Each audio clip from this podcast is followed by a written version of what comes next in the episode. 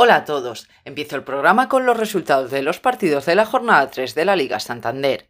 Girona 0, Celta 1, Betis 1, Osasuna 0. Pleno de victorias del Betis en lo que va de temporada.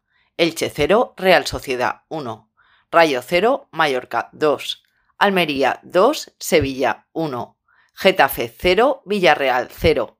Con el empate, el Getafe suma el primer punto esta temporada. Barça 4, Valladolid 0. Gran estreno del Barça en casa. Era el primer partido de la temporada en el Camp Nou. Español 1, Real Madrid 3.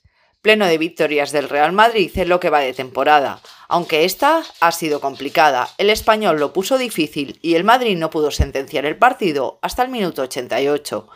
Cádiz 0, Athletic 4. Valencia 0, Atlético 1. Lidera la tabla el Real Madrid, empatado a puntos con el Betis.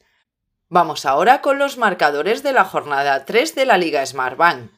Albacete 2, Huesca 1. El Albacete marcó el gol que le daba la victoria en el minuto 96 de partido. Cartagena 1, Zaragoza 0. El Zaragoza sigue sin marcar esta temporada. Sporting 0, Burgos 0. Mirandés 1, Málaga 3. Lugo 1, Leganés 0. Primera victoria del Lugo esta temporada. Levante 2, Tenerife 0 primeros goles y primera victoria del Levante en la Liga Smartbank. Racing 0, Oviedo 1. Eibar 1, Ponferradina 0. El Eibar sigue ganando en Ipurúa. Ha ganado los dos partidos jugados en casa. Ibiza 1, Alavés 1. Con este empate, el Ibiza logra su primer punto esta temporada y los vascos siguen sin perder. Granada 3, Villarreal B 0. Uzuni marcó los tres goles. Las Palmas 2, Fútbol Club Andorra 0. El líder es el Granada, siendo el único equipo que ha ganado los tres partidos disputados. Por lo que respecta a la fase de clasificación de baloncesto para el Mundial de 2023, el sábado España venció 64 a 86 a la selección de los Países Bajos. El domingo se disputó el Gran Premio de Bélgica de Fórmula 1. Ganó Max Verstappen, seguido de Checo Pérez, y Carlos Sainz subió al podio al acabar tercero.